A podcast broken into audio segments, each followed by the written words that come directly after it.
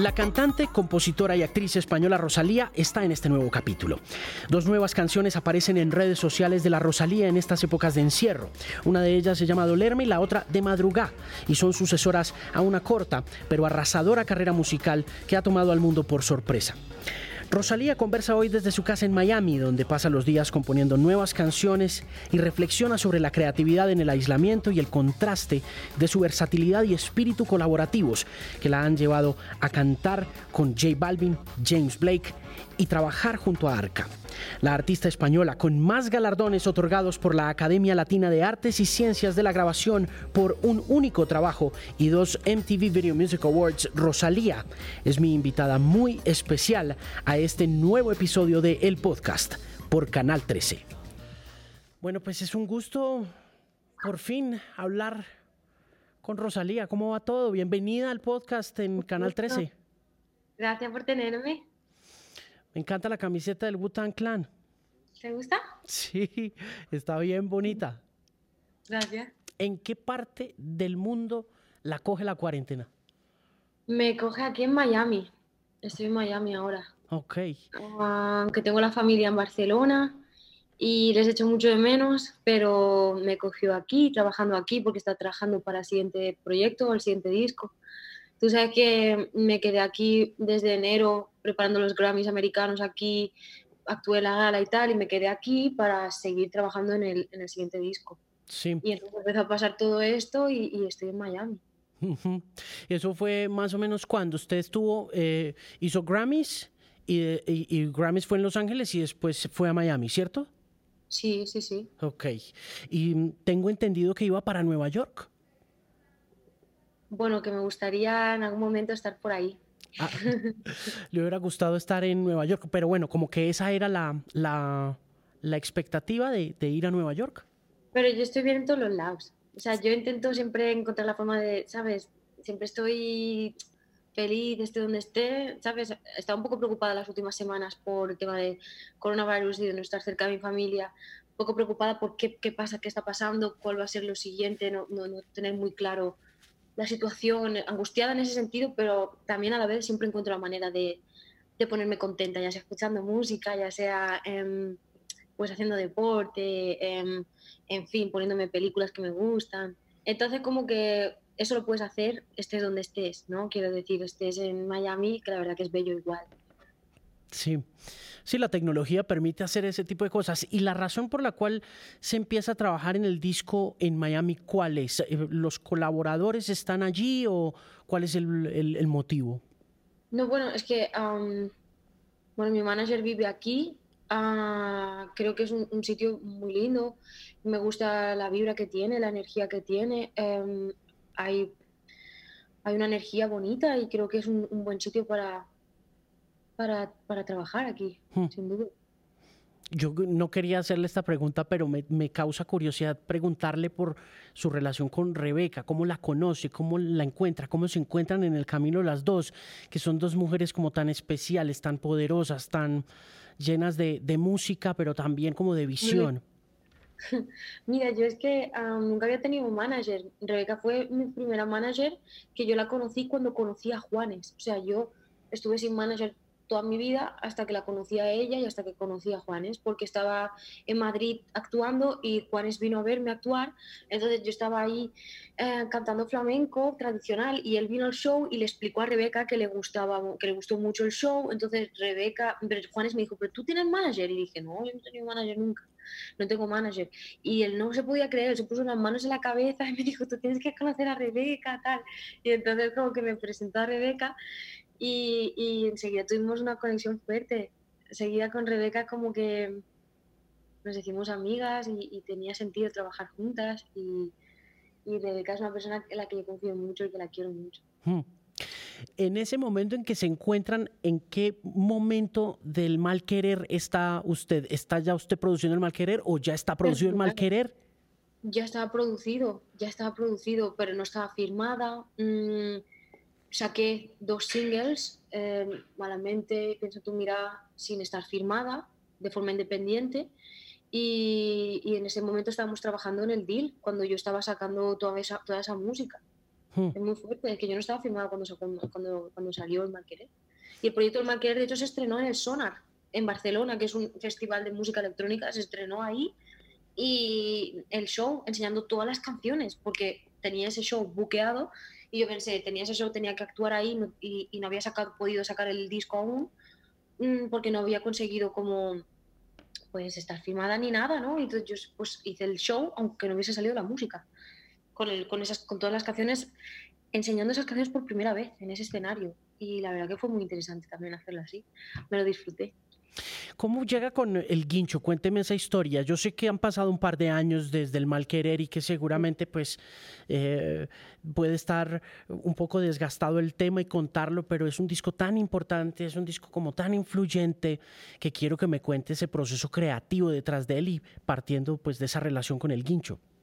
Bueno, yo te diría que primero que todo, em, yo estudié música en la universidad, estudié flamenco, me, especialicé en interpretación de cante flamenco, y entonces para, en la universidad te pedían hacer un, un, trabajo de final de carrera, ¿no? Y yo dije, pues yo no voy a hacer cualquier cosa, paso de perder el tiempo, no voy a perder el tiempo, voy a hacer algo que realmente quiera hacer. So decidí hacer um, el trabajo de final de carrera sobre, sobre el mal querer, concibiendo ese, ese futuro disco y ese ese futuro espectáculo. Entonces empecé a trabajar en las letras, empecé a trabajar en, la sonoridad, en cómo quería que fuera el concepto a nivel mm, de, no sé, como de, narrativa durante todo el disco, que tuviera una estructura de, historia, en fin, como conceptualicé todo el proyecto y empecé a trabajar, a componer. Y luego conocí a Pablo. Y Pablo eh, ha sido una pieza fundamental para, para la producción de, de ese disco y lo producimos mano a mano hicimos un trabajo de, un año y pico juntos, previo a todo el año, bueno, justo después de todo el año de, trabajo que había hecho previo para el proyecto. Esa narrativa del mal querer en ese proyecto universitario, eh, ¿cómo llega a esa novela? Creo que se llama Flamenca. Bueno, Flamenca al final es una inspiración es una inspiración más dentro del proyecto. Flamenca es una historia, ¿no? una, novela de, autor anónimo, una novela occitana, em, que esa, novela tenía una estructura de capítulos, una estructura que, que de una historia que hablaba de, una mujer que se casa con un hombre y ese hombre la aprisiona, ¿no? Entonces conectaba mucho con lo que yo quería hablar en el disco, que era sobre los celos, sobre la posesión, sobre ah, una relación tóxica, sobre una relación de amor oscura. Entonces, eh, un amigo mío que se llama Pedro G. Romero, que es comisario de arte en España, eh, muy vinculado al flamenco, me recomendó esta lectura. Entonces pensé, wow, es que tiene mucho que ver con lo que yo quiero explicar en el disco. Y de hecho me inspiró, me inspiró para hacer un disco, un disco em, hecho en capítulos, o sea, un disco em, estructurado en capítulos. Entonces ahí es que mm, flamenca tiene un poco de inspiración, o sea, el Marketer tiene de inspiración de flamenca por ese, esa estructura de capítulos y por intentando darle una estructura de novela, básicamente, pero que eso está presente en toda la historia de la literatura, no solo en flamenca. Y, la historia, el, arco narrativo tiene que ver también con eso, con, con esa historia de, flamenca, pero también se va hacia otros, en el Marketer se va por otros mm, caminos, ¿no? Mm, la historia es distinta, entonces es una, un poco de inspiración sin más. Hmm. Yo este fin de semana estaba volviendo a un disco de 2015, creo, de Kendrick Lamar que se llama To Pimp a Butterfly. Y mm. estaba leyendo un poco sobre el origen de ese disco y el impacto que tuvo en el jazz contemporáneo. La forma mm. como, como Kendrick vincula a Thundercat, como vincula a Flying Lotus, como vincula a Terrence Martin. Y en el artículo que estaba leyendo, hablaba un poco de lo difícil que había sido para una forma contemporánea de música como el jazz, eh, como desmarcarse un poco de, las estructuras tradicionales del jazz de comienzos de los 30 y de los 20. Y mm, me parece también muy transgresor, atrevido y osado que el malquerer use el flamenco, que siento yo que es... Eh, también bien tradicionalista o bien purista en ocasiones y se aventure hacia otros lugares. De esa manera tiene un poco esa característica de ese jazz, de que hizo Miles Davis y que rompió las barreras y que, ¿no? como que destruyó unos, unas, unas, estructuras. ¿Cómo la criticaron por eso, por usar el flamenco y usar otras formas de música contemporánea? Es que yo creo que cualquiera que se arriesgue y que haga experimentación o que, que, sea experimental en el approach en el que hace música uno, siempre va a recibir las críticas, ¿no? Eso, eso, es como que es imposible no hacer música experimental y que no haya gente que, que tenga rechazo hacia, la, hacia tu propuesta. Y pero a la vez habrá mucha gente que seguramente conectará y dirá, wow, y la que le guste le gustará mucho, el que no le guste a lo mejor no le gusta nada, porque a lo mejor como que incluso le indigna. Pero creo que um, la música que, que, ha, sido muy codificada, como por ejemplo el jazz, o el flamenco, que llega a un punto en el que incluso se enseñan en escuelas. El jazz es una música que se, que se usa para, como es tan complejo y tan interesante, tan rico armónicamente, tan interesante mm, rítmicamente, hay tantas cosas ¿no? en el jazz que, que sirven como excusa para poder estudiar. Creo que es una música que se ha codificado especialmente y entonces hace que... Mm, bueno, no sé, como que cuando alguien quiere romper con esa música, cuando alguien quiere romper con esos códigos establecidos, Mm, hay mucha gente que a lo mejor se lo toma tan en serio los códigos que, es, que, pues que a lo mejor pues como, como que se magnifica el hecho de, simplemente disfrutar haciendo música y, con la libertad de experimentar, se magnifica esa posición de experimentación en los músicos que trabajan sobre inspiración como el jazz o flamenco, música clásica, porque son músicas muy codificadas yo creo, ¿eh? Porque luego hay muchos artistas en el mundo del hip hop que es, creo que hoy en día en el hip hop es donde más se experimenta. De hecho, yo escucho, mm, ¿sabes? Em, raperos que hacen música increíble. Hay un rapero, ¿cómo se llama ese rapero? Me te lo voy a decir. Uno que tiene un nombre bien extraño. 64AR o algo así. Takeshi 69. No, not that one, not that one. Ok. Mira, 645AR. Este chico hace una música, hace, hace, o sea, la forma en la que usa su voz, su vocal production es tan experimental, es como pensando hacia, hacia adelante y bien extremo. So, yo creo que hay mucha experimentación en la música urbana, en la música, en el hip hop, especialmente americano, pero muchas veces a lo mejor nadie le, lo ve como, wow, uh, la gran cosa o como la gran experimentación porque es transgresor de por sí esa música y parte de un sitio transgresor. En cambio, mm, es verdad que la música como el flamenco pues está súper codificada de esto es lo, la tradición hmm. y esto no, ¿sabes? ¿Le sorprendió entonces en ese orden de ideas, teniendo tan clara la ruta de experimentación que iba a llevar con el mal querer, eh, habiendo tomado tan conscientemente la decisión de atreverse a, a explorar y a transgredir, que ese disco registrara de esa manera tan masiva con tanta gente y que en un principio ni siquiera los medios de comunicación estuviéramos como al tanto, sino que fuera un voz a voz, un corre-corre de mm. voces impresionantes. ¿Se sorprendió cuando de, repente eh, explotó? yo te diría que uno nunca tiene como una bola para predecir el futuro, ojalá, pero no, no las personas no lo tenemos, no sabemos lo que va a pasar, pero en mi corazón, mi ilusión era que pasara eso, mi ilusión era que mm, mucha gente en el mundo entero pudiera disfrutar de esta música, de este disco, mucha gente pudiera como acercarse al flamenco, mm, mucha gente pudiera descubrir cantes, mucha gente pudiera pues sí, emocionarse con esta, con esta música y ese proyecto, pero yo no tenía la certeza. Por eso es que yo estaba bien nerviosa cuando terminé de hacer el proyecto, el Mal Querer, porque estaba en números rojos, estaba en una situación económica difícil, estaba como que no, tenía ninguna garantía de que pudiera firmar como artista en una, en una compañía de discos como, no sé, pues, pues como en una buena situación, o sea, como ¿sabes? Como conseguir un deal decente, en fin, o sea, yo estaba en una situación que no tenía ninguna garantía de nada. So, mi ilusión era, ante todo, hacer este disco, que era el disco en el que creía, pero era un disco con riesgo. So, uno nunca sabe lo que va a pasar, y menos con la música, música que está hecha como desde un lugar experimental, es difícil que, consigas que llegue a la gente, pero también para mí pensaba, ¿cómo lo hago para que los demás lo puedan disfrutar? no solo que yo lo disfrute haciéndolo, sino que los demás también lo disfruten. Y entonces también pensaba en las estructuras, en que el flamenco muchas veces es, una música compleja, pero si la estructura es más pop, mm, eso puede ayudar a, que la gente lo pueda entender más, más digerible. Si los vídeos tienen también de una estética accesible dentro de lo que cabe, aunque arriesgada, pero accesible, eso hace también que el proyecto se entienda mejor.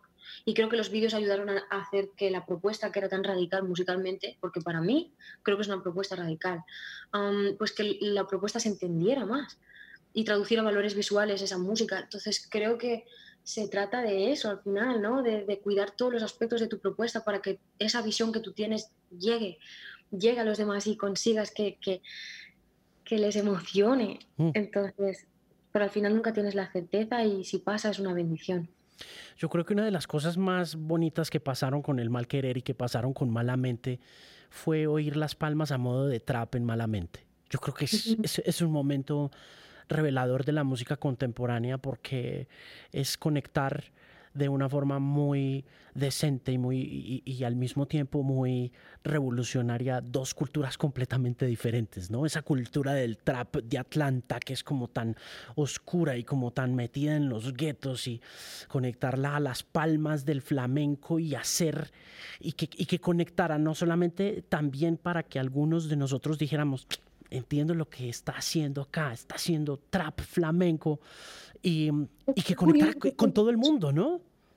Es muy, es muy curioso que tú pienses eso porque para mí, por ejemplo, aunque Atlanta es una, es una tierra que me inspira, ¿sabes? Por, por, por los artistas de, de, ahí, por la música que, que sale de ahí, no te diría que malamente está pensado desde un lugar como, como, no sé, pensado desde el trap. O sea, de hecho creo que el trap no está presente en, el mal querer, mm, pero sí la música urbana. Pero entiendo por qué lo dices, porque la música urbana, el sonido urbano hoy en día que impera es en gran parte el reggaetón y el trap, ¿no? Entonces creo que, que en ese sentido entiendo por qué hace la conexión, pero mm, para mí al final La Palma es como un, elemento rítmico tan necesario dentro del flamenco, ¿no? Y, una sonoridad que en muchos momentos he visto que no estaba tan presente porque se sustituyó por el cajón flamenco, ¿no? Paco de Lucía introdujo el, cajón flamenco, bueno, el cajón peruano, y a partir de ahí ya se convirtió en el cajón flamenco y todo el mundo lo usaba. Pero yo pensaba, no, es que la palma es más interesante, son, de sonido, eh, se pueden sacar muchas cosas que a lo mejor no, no se ha hecho hasta ahora en los últimos 20 años. Eh, como, como, como, me lo imaginaba, como el uso que, que me imaginaba. Casi incluso como en vez de que haya un hi-hat haya una palma. Por eso es que entiendo lo que dices. Sí, sí, sí. Pero, pero, a la vez también es muy interesante porque es simplemente volver hacia atrás. Los, los flamencos en, hace muchos años, años atrás, la paquera ponía las palmas aquí. Sus producciones, la palma está aquí, delante del todo. Y mm, vamos, o sea, Camarón mismo también tenía discos muy interesantes donde La Palma estaba súper delante y presente y, eso me encanta, me inspira. ¿Qué discos estaban gravitando a su alrededor y qué artistas de lo urbano estaban influyendo o qué otros artistas estaban influyendo en esa construcción del mal querer y en esos pasos que se toman de manera arriesgada para llevar el flamenco hasta donde lo llevó usted en el mal querer? Pues mira, a mí me gusta mucho Travis Scott, me encanta um, Kanye West, me encanta Gucci Mane, me encanta, um, madre mía, Lil Uzi, um, Playboy Carti, en fin, es que me, encanta Joel Randy, me encanta Lorna, Daddy Yankee, Don Omar, eh, Tego, todo eso está, todo eso está ahí, todo eso está presente, Lil Kim, Tupac, Biggie los clásicos, los de ahora, todo, todo, todo estaba presente, ¿no? O sea, tenía todo eso en mente, Popcan, Vips Cartel, ah, pero también Bach, Wagner, Albeniz, Falla, La Paquera de Jerez, Camarón de la Isla, La Niña de los Peines, todo. Es que o sea, al final el marker yo creo que tiene influencias de todos los lados. Mi música siempre yo creo que tiene influencia de, de, muchos géneros diferentes, porque para mí yo nunca intento hacer un género concreto. Sí que cuando hago una canción, incluso antes de entrar en el estudio, muchas veces pienso, ¿cuál es el sonido? ¿Cuál es la inspiración? ¿Cuál es la referencia? ¿Cuál es el mood board? Incluso como cuando muchas veces en moda se hace un mood board de imágenes, ¿sabes? De, de referencias de colores, de texturas, de épocas, de peinados, de tal. Pues en la música para mí es lo mismo, es te haces un mood en tu cabeza y lo tienes presente, pero a la vez, cuando entro al estudio, quiero mm, permitir que todas las otras referencias que tengo se, se pongan sobre la mesa sin, sin, miedo ni prejuicios de, por ejemplo, hacer un, samplear a Arthur Russell o samplear a Justin Timberlake me parece bien por igual ambos. Y está presente en el mal querer. Sí, el, el, sample de Justin Timberlake es muy bonito porque eh, no es muy evidente, pero lo deja uno picado. Como que uno dice, ¿qué es lo que es? ¿Qué es lo que es? ¿Qué es lo que es? Y toca, como ir, toca como ir a buscarlo, ¿no? Yeah. Pero, eso, pero es... está, está, como que mm, se siente dentro, ¿no? Sí, se siente, pero no, no, es, no es explícito, ¿no? uno, mm. uno, lo, uno sabe que está ahí, uno sabe que hay una referencia cultural importante de los últimos 10, 15 años en el pop, pero está mm. tan bien metido como en, en, un concepto que creo, creo, que es Bagdad. Sí, Bagdad. Y, y, eso también como que confunde un poco a la hora de encontrarlo porque uno sabe que por ahí que por ahí también estuvo Timbaland en algún momento, ¿no? Como, como en el mundo del Bangra y, y esas cosas. Eh, Timbaland. Eh, Rose. Leyenda. eh, ¿Escuchó lo nuevo de Little Lucy Vert? Ahora que lo menciona. Sí, su último disco, me encanta, me encanta, me encanta, me encanta. Sí, es un disco fabuloso. Me encanta. La canción de Lotus es mi favorita. Hmm. Hablando de em, exploraciones, otra de las cosas que conversábamos ahorita con el, con el equipo de producción, con el crew del Canal 13, es esa versatilidad para colaborar con todo tipo de personalidades, con, con con gente del mainstream y, ah. y, transitar con gente también que no es tan comercial, por llamarlo de alguna manera. Aunque mm. odio, yo odio un poco los estereotipos, pero pues así lo entiende un poco la gente. Pero me gusta, me, me gusta que puede estar con Ozuna un rato, que puede estar con Balvin en, en, en, otra canción, que puede estar con James Blake en otro lado y que tiene colaboraciones aún más atrevidas, ¿no? Porque yo, la verdad, aprendo de todos los artistas con los que colaboro y me gusta mm, tipo de música, es que me encanta el pop. Yo he escuchado pop toda mi vida, he crecido escuchando pop y, y sigo escuchándolo y me lo, me lo, gozo.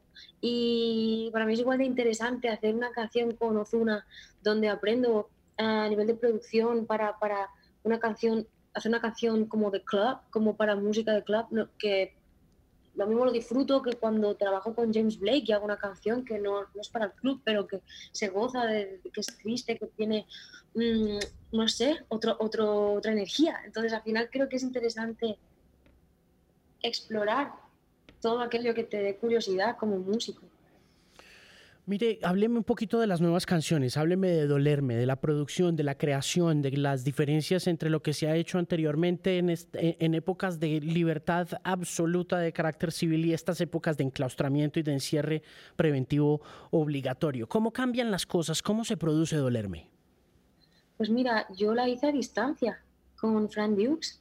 Eh, me hice la vocal production sola durante dos semanas de, estar ahí encerrada en cuarentena sola, pues dije, voy a ponerme a hacer música. En este momento estoy angustiada, me siento como triste, pero necesito como hacer música para abstraer mi cabeza de todo lo que de todo esto porque aunque estaba muy presente y conectada con lo que estaba pasando nadie teníamos certeza de, de todo lo que estaba pasando ni hacia dónde íbamos y era toda una situación como bien confusa entonces pensé necesito hacer música necesito ponerme a hacer, hacer canciones y necesito escribir. Entonces me puse a escribir con ese sample que ya había alguna cosa, alguna idea empezada y, había ese sample de Frank Dukes, que es la base que oyes durante toda la canción de Dolerme.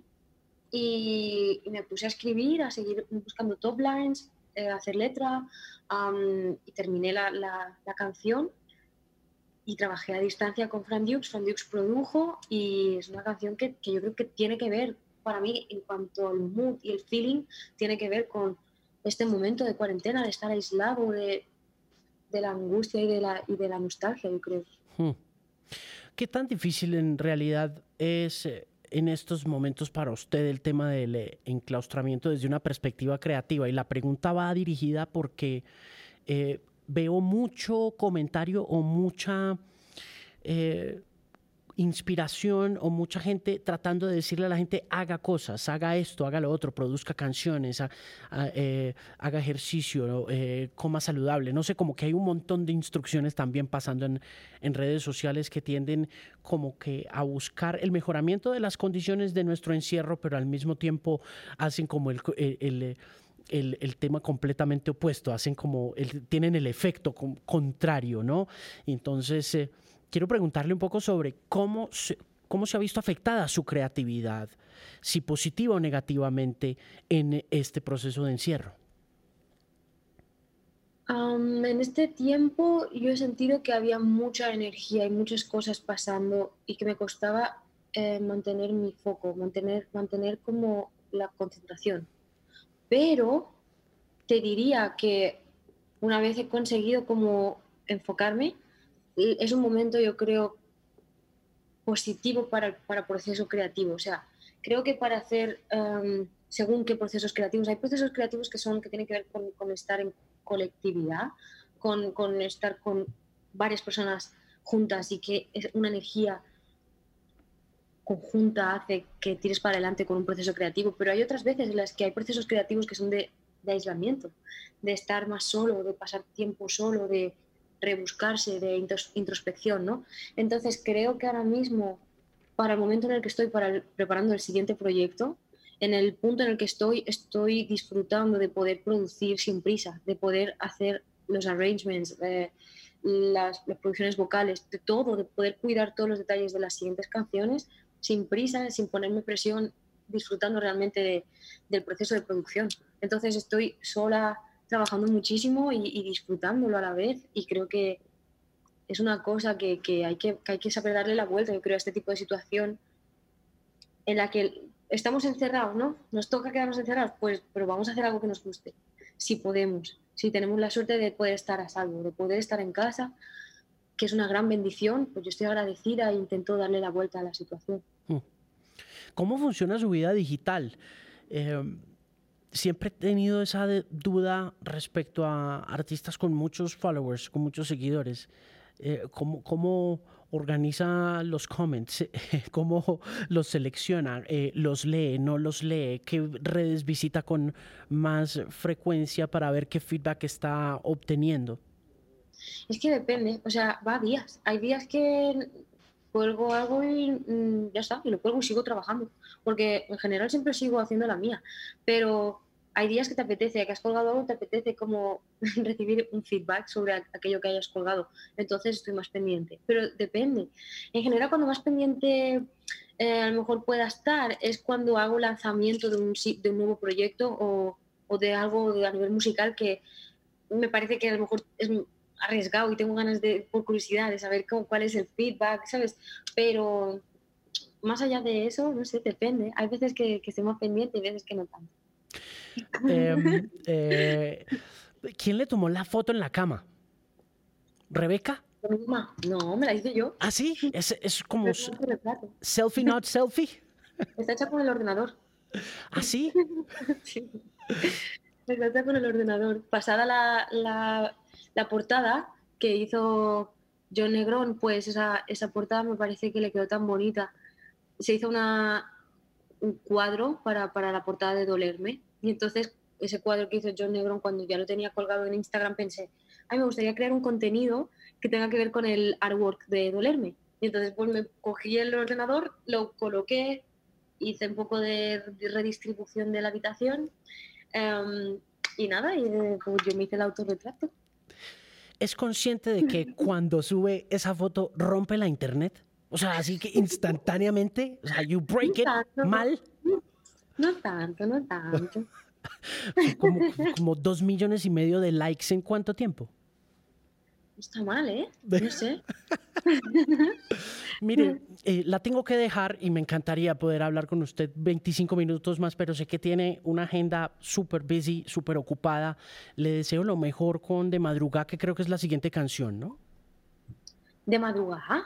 Bueno, y antes de, de dejarla ir, quiero que me haga un top de sus videos favoritos de Rosalía.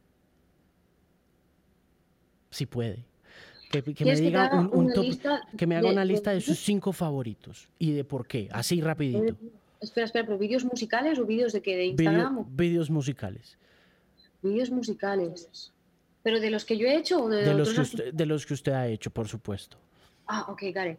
Pues mira, te diría, primero que todo, eh, Malamente es uno de mis favoritos mm, por todo el trabajo que hay detrás, ¿no? Eh, porque también el, el, director hizo una, una, no sé, desarrolló todo un, una historia y hay una, toda una serie de capas en el vídeo que yo creo que cualquiera que lo vea se da cuenta del trabajo, trabajazo que hizo ese director. Después también Bagdad discute mucho haciéndolo porque mmm, fue como todo un viaje a nivel actoral. Después también con Haute Couture aprendí mucho en cuanto a coreografía, me lo pasé muy bien estudiando coreografía con Charm Ladonna o Apalé. Apalé es uno de mis favoritos, sin duda, de dirección de arte. Um, me encanta esa directora, lo hizo impresionante. Creo que también a nivel de coreografía, pues disfruté mucho porque hay mucha coreografía que es improvisada en el vídeo. Hay una parte muy importante de Charm Ladonna y una parte que es de solo improvisación y fue muy, muy emocionante hacer eso. Y por último te diría con altura que se, preparó ese vídeo, la producción de ese vídeo fue, ¿cuánto fue? ¿En 24 horas o un, par de días? Un vídeo como ese está hecho en preparado en, 24 horas o 48 como mucho. Entonces la coreografía me la tuve que estudiar, que tú no sabes cómo lo pasé para estudiar esa coreografía, con mi hermana trabajando en la dirección de arte, eh, coordinada con el eh, director también para cómo estructuramos el vídeo, en fin, o sea, fue como un, una cosa bien difícil, un reto, una odisea, pero salió bien. Bueno, y, me queda faltando preguntarle por el tema de la experiencia de festivales, sobre ese tema de coreografía, con, sobre ese tema de la interpretación del mal querer y todo, pero no quiero meterme en el tiempo de, de su agenda. Entonces, quiero desearle lo mejor, le envío un beso enorme, le deseo siempre, siempre lo mejor a usted, a Rebeca también, abrazos gigantes, gracias por estar en el podcast con, eh, por Canal 13 y gracias por tomarse este tiempo para conversar conmigo un rato, es un gusto conocerla. Usted me ha alegrado la tarde, así que gracias por el cariño, gracias por tenerme y nos vemos pronto. Nos vemos pronto. Chao.